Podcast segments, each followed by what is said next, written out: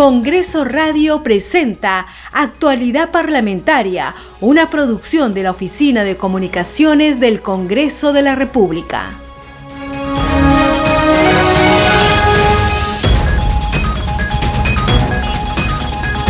Buenos días amigos, ¿cómo están? Bienvenidos. Esto es Actualidad Parlamentaria. Hoy es viernes 18 de marzo del 2022. Los saluda Perla Villanueva.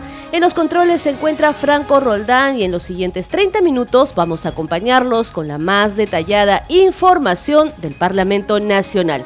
Estas son las noticias más importantes a esta hora. La presidenta del Congreso, Mari Carmen Alba Prieto, pidió sancionar el mal desempeño de autoridades y funcionarios públicos, así como los actos en contra de la transparencia en la gestión pública. Fue al destacar la aprobación de la norma que modifica la ley orgánica de municipalidades y la de gobiernos regionales respecto a las atribuciones y responsabilidades de los consejos municipales y regionales para fortalecer el ejercicio de su función de fiscalización. La Comisión Especial de Selección de Candidatas o Candidatos aptos para la elección de magistrados del Tribunal Constitucional publica hoy el cronograma y la citación a la entrevista personal de los postulantes. A la fecha, 26 aspirantes siguen en carrera en este concurso público de méritos. La Comisión Especial de Protección a la Infancia tiene hoy como invitado al ministro de Educación Rosendo Serna. Según la agenda, en la cita se informará sobre el diagnóstico de la infraestructura educativa a nivel nacional y el plan de acción que incluye los protocolos para el retorno a clases de niñas, niños y adolescentes. En tanto, la Comisión de Defensa Nacional escuchará hoy al ministro del Interior, Alfonso Chávarri, quien presentará las principales políticas y acciones que realizará durante su gestión para el cumplimiento de metas y objetivos del sector interior. Esto es actualidad parlamentaria.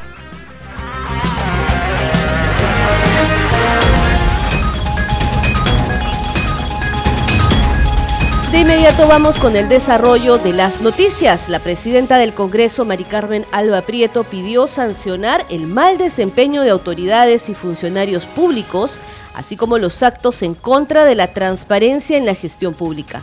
Fue al destacar la aprobación de la norma que modifica la ley orgánica de municipalidades y la de gobiernos regionales sobre las atribuciones y responsabilidades de los consejos municipales y regionales para fortalecer el ejercicio de su función de fiscalización.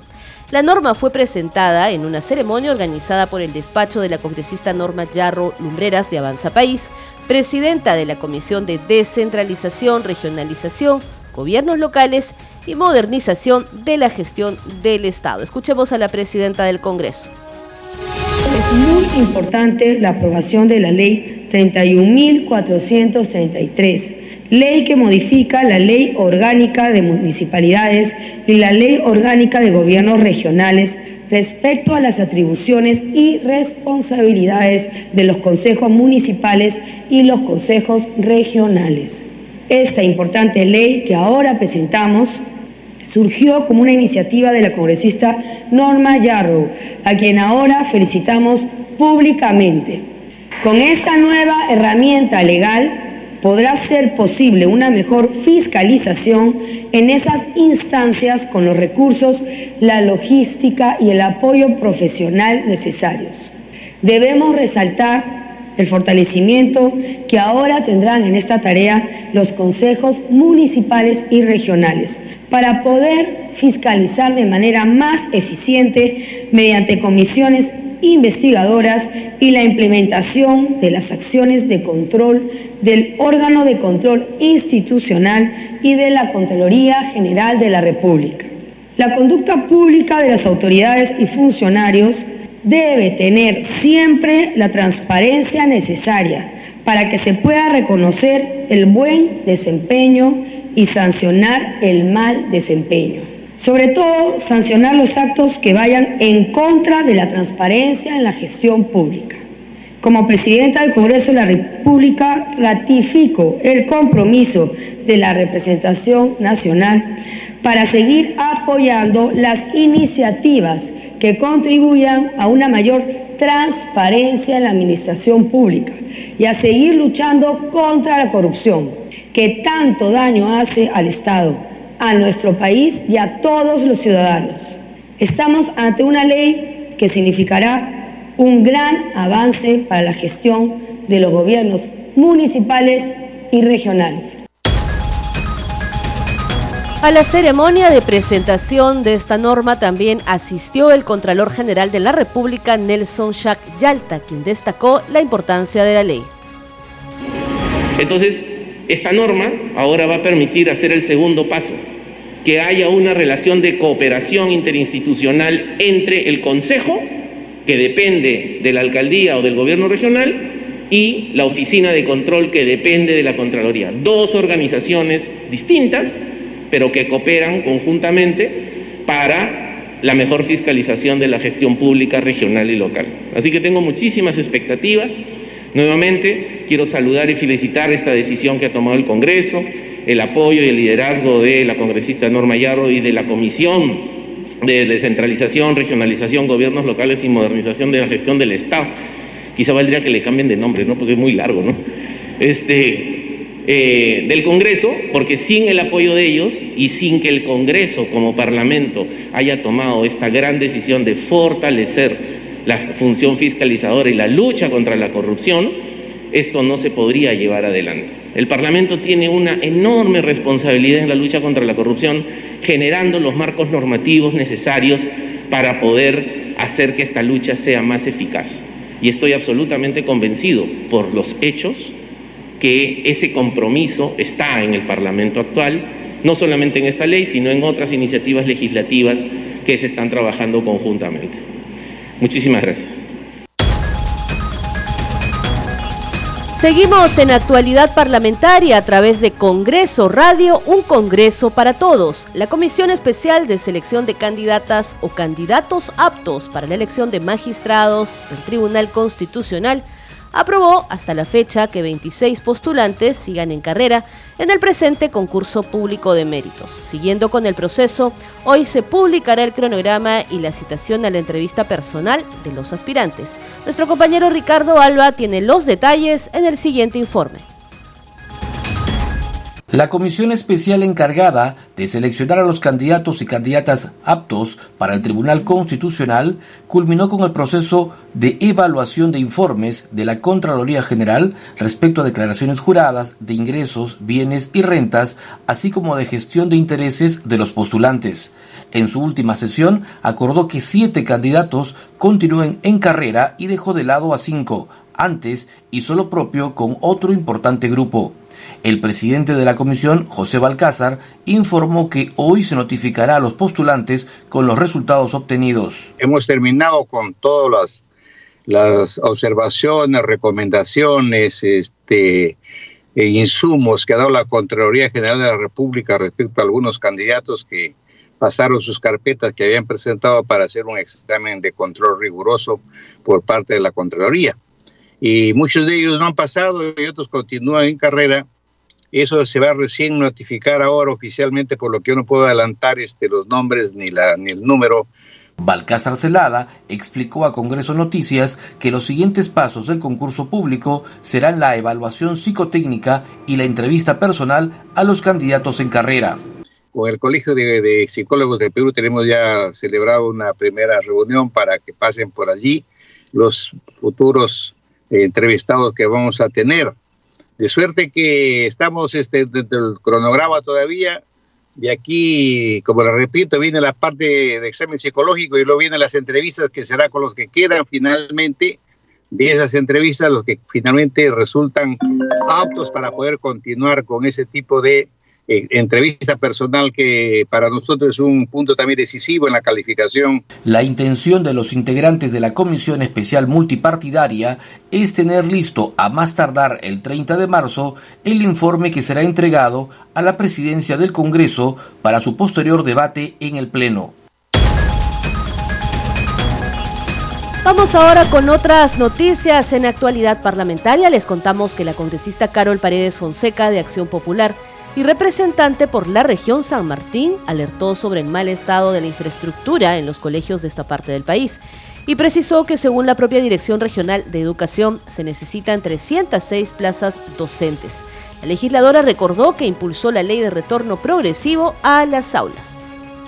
Bueno, efectivamente el tema de la, de la del déficit en lo que es infraestructura, lo que es número de vacantes para maestros o en todo caso este el poder contratar a los maestros siempre ha sido un problema, no solamente en las zonas urbanas, sino también en las zonas rurales.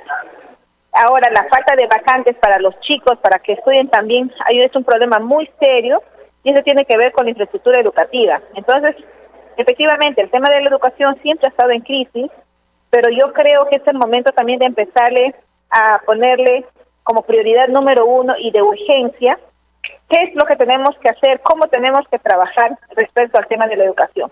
No solamente en infraestructura, sino también en la contratación docente, en la en el incremento de aulas para justamente tener a los alumnos como corresponde.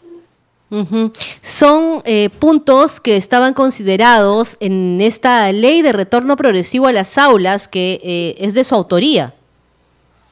Bueno, realmente este, ahí también se hablaba del tema de la conectividad, de generar las condiciones, de hacer un trabajo articulado con el sector salud. ¿no? Entonces, nosotros consideramos que el tema de educación es un trabajo en equipo y, y de manera multisectorial. y sin dejar de lado a los gobiernos locales y regionales que son parte de todo este proceso. Estos niños que han regresado a las aulas, ¿lo han podido hacer? ¿Han podido hacerlo los escolares en su región? En las zonas urbanas este, hay instituciones educativas que están de regular este, condición hacia arriba, pero también hay instituciones educativas, por ejemplo, como la Tupac Amaru en, en Carapoto, que producto de estas lluvias prácticamente esa institución educativa está en una situación difícil, ¿no? Por ejemplo, en el caso de una institución educativa de Cacatachi que tiene más de 100 años, que ha sido visitado por nosotros también, bueno, que está también en proceso de gestión para que se pueda, este, para que puedan construir su institución educativa. O sea, tenemos un sinnúmero de problemas, tanto en, en infraestructura, en conectividad. Les contamos ahora que de lunes 21 al viernes 25 de marzo se desarrollará la semana de representación parlamentaria, con la finalidad de que los congresistas puedan constituirse a sus zonas electorales de procedencia.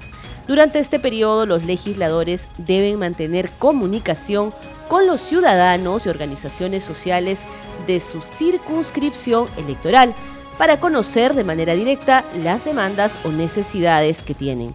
El reglamento del Congreso señala que se constituyen cinco días laborables continuos al mes en la circunscripción electoral de procedencia, individualmente o en grupo refiere que los congresistas deben atender las denuncias debidamente sustentadas y documentadas de la población, además fiscalizar a las autoridades respectivas y contribuir a mediar entre los ciudadanos y sus organizaciones, así como los entes del Poder Ejecutivo, informando regularmente sobre su actuación parlamentaria. En el siguiente informe, el oficial mayor del Congreso, Hugo Rovira, explica por qué es importante la función de representación parlamentaria.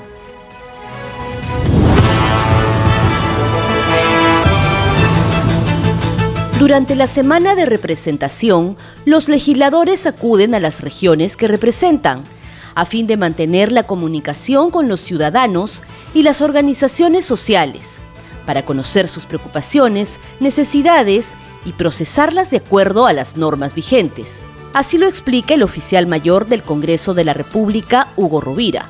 Primero tenemos que tener en claro que los congresistas tienen tres funciones importantes, representar, legislar y fiscalizar. Dentro de la, función de representación tenemos en el mes una semana en que los parlamentarios están obligados, pero además es importante que tomen contacto con los ciudadanos para conocer sus inquietudes, sus solicitudes, sus pedidos, sus quejas, sus denuncias. Entonces, en esta semana los parlamentarios van a las circunscripciones donde fueron elegidos, que es como manda el reglamento, se ponen en contacto con la población y recogen de ellos todas estas inquietudes, denuncias y las traen al Congreso para poder atenderlas en base a documentos parlamentarios. Estos documentos parlamentarios pueden ser pedidos de información, denuncias, proyectos de ley que solucionan el problema porque precisamente los parlamentarios son los intermediarios entre la sociedad y el Estado. porque justamente los parlamentarios son los intermediarios entre la sociedad y el Estado. Y esta semana de representación hace que el parlamentario salga de Lima, del centro, del centro del país, de la capital, regrese al sitio donde fue elegido para que pueda tomar contacto, ver la realidad de su región, poder ayudar en los problemas. Cada mes, los parlamentarios deben presentar un informe sobre las actividades que cumplieron durante la semana de representación porque justamente no podemos estar los 30 millones de peruanos tomando decisiones, tenemos que elegir a personas que deciden, que, llevan nuestra voz. Y estos 130 recogen nuestra voz, pero tampoco son magos. Por eso ellos una semana al mes van a sus regiones para escuchar esas voces y poder trasladarlas, recoger lo que piensa sus ciudadanos y traerlos al, Congreso para convertir esa voz, ese pedido, ese, esa súplica o esa denuncia en documentos parlamentarios. Las actividades de los parlamentarios en el interior del país se difunden a través de las plataformas informativas del Congreso de la República. Perla Villanueva, Congreso Radio.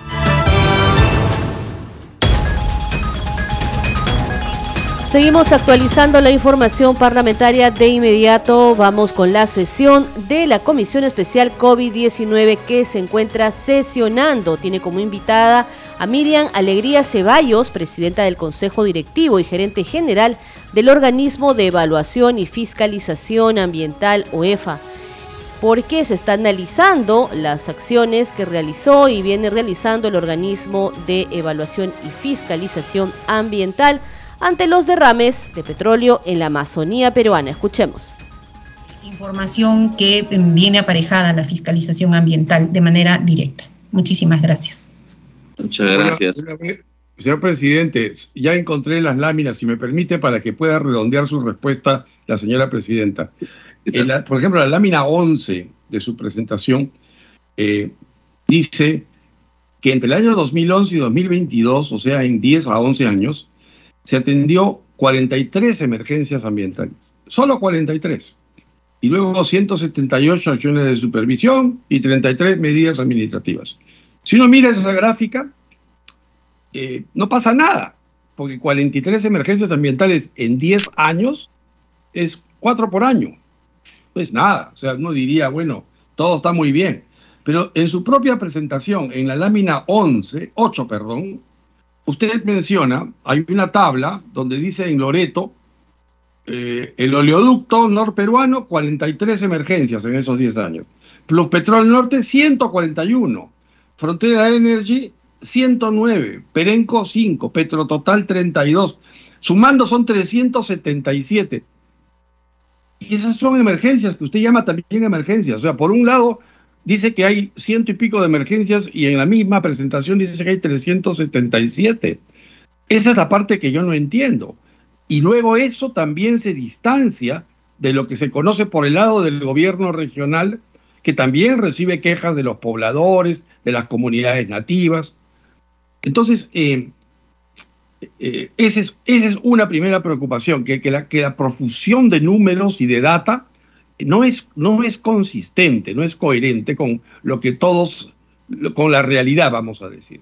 Y por otro lado, está el hecho de que usted solamente atribuye siete casos a la mano del hombre, cuando probablemente sean cientos de casos a la mano del hombre, porque no estamos hablando de, lo mismo, obviamente, porque si en una lámina usted llama emergencia ambiental a cuatro casos por año, y en este caso vemos 377 casos, a lo que también llama emergencia ambiental, estamos llamando lo mismo a cosas distintas.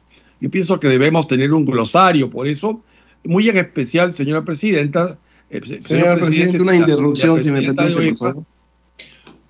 Si la presidenta de OEFA se está dirigiendo a un público, a un público que no es necesariamente técnico en hidrocarburos.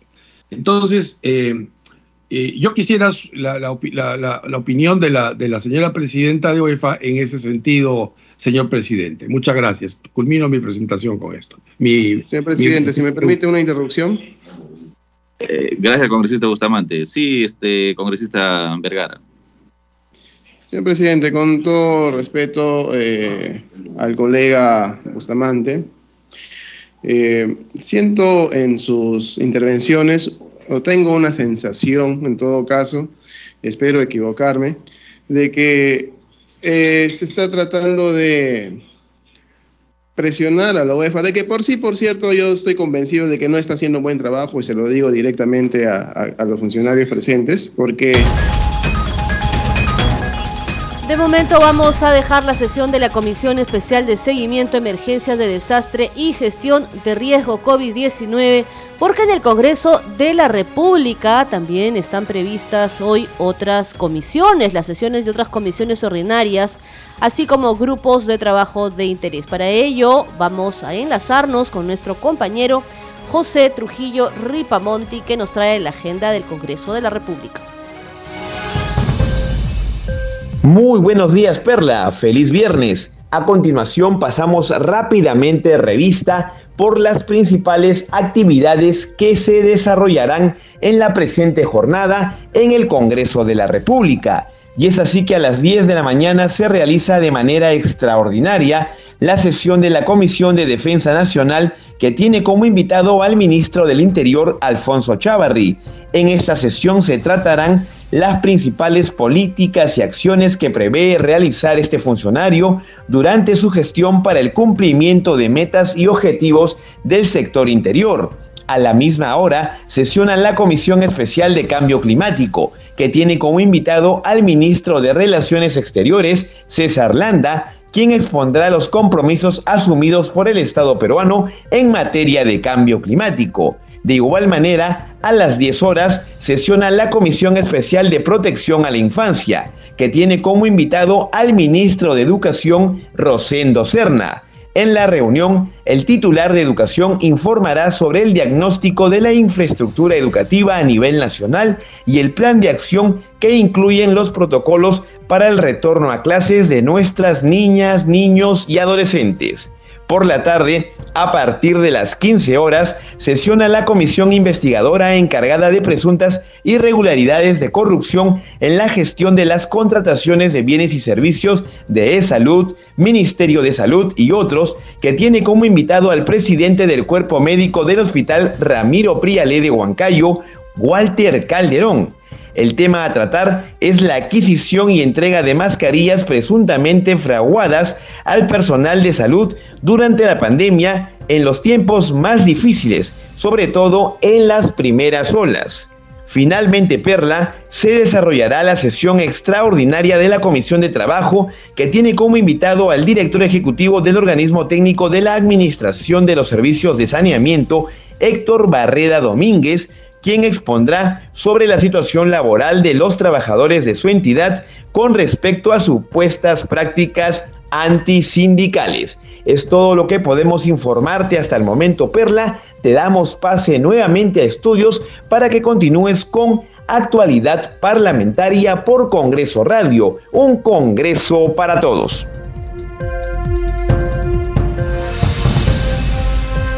Agradecemos a José Trujillo Ripamonti por el detalle de las actividades previstas hoy en el Congreso de la República. Vamos ahora a contarles en actualidad parlamentaria que el legislador Eduardo Salguana, vocero de Alianza para el Progreso, adelantó que su bancada respaldará con al menos 10 firmas la moción de censura que se alista en contra del ministro de Salud, Hernán Condori. Sí, nosotros creemos que el ministro Condori debe dar un paso al costado creo que un ministerio tan importante para los peruanos, con tantas carencias y tantos problemas, necesita una personalidad con mucha mayor trayectoria, ¿no? Con todo el respeto y la voluntad del ministro Condori, creo que su expertise y su trayectoria profesional no lo avala para un cargo de tanta importancia, ¿no? Entonces creo que si, si el presidente no lo reemplace en los próximos días, tiene que haber de todas maneras una moción de censura. APP va a apoyar la, va a firmar la moción de censura con un número de 10 votos aproximadamente y 5 se van a abstener o van a votar en contra. Ajá. Y respecto al ministro de Justicia, ¿han quedado satisfechos con las respuestas de hoy? En el caso de él es diferente, porque de lo que hemos visto y lo que hemos escuchado, en los fundamentos de la tanto la interpolación como la defensa, creo que el ministro ha aclarado los, hechos que se le atribuyen, ¿no? Y eso es importante, para eso es la trascendencia de una interpelación, ¿no? No es que lo sentamos en el banquillo los acusados ni lo maltratamos, sino que esperamos eh, un ministro pues transparencia, no solamente en los actos de gestión, sino que venga también con un bagaje, un bagaje de trayectoria, de experiencia, de conocimientos y sobre todo de transparencia, ¿no? En este caso a él se le imputaban actos vinculados a su labor como procurador en, Chimbote y ya ha quedado demostrado que él no tiene ningún procedimiento, no tiene ninguna sanción, ni administrativa, ¿no? Sancionador, ni menos de naturaleza penal, ¿no? Además de ello, se le imputaba, se le ha preguntado sobre, sobre temas de una presunta designación de una publicación en un diario, en el diario Perú 21. O sea, si presuntamente iba a designar a una persona. Entonces, en una interpelación no puede basarse pues en una en una presunción aspecto pues este que no sucedió en los hechos reales. Hasta aquí las noticias en actualidad parlamentaria. Este programa llega a las regiones del país gracias a las siguientes emisoras. Radio Inca Tropical de Abancay en Apurímac, Cinética Radio en Ayacucho, Radio TV Shalom Plus de Tingo María, Radio Las Vegas y Radio Star de Mollendo en Arequipa, Radio Madre de Dios de Puerto Maldonado, Radio Amazónica de Satipo en Junín, Radio TV Perú de Juliaca en Puno, Radio Amistad de Lambayeque, Radio El Pueblo de Ayacucho, Radio Satel Perú de Lampa en Puno, Radio La Voz del Valle de Aplao en Arequipa, Radio Líder de la Unión en Piura y Radio Victoria de Huamanga en Ayacucho. Estuvo con ustedes en la conducción Perla Villanueva, en los controles Franco Roldán. Gracias por su sintonía. Sigue en compañía de Congreso Radio, un Congreso para todos. Congreso Radio presentó Actualidad Parlamentaria, una producción de la Oficina de Comunicaciones del Congreso de la República.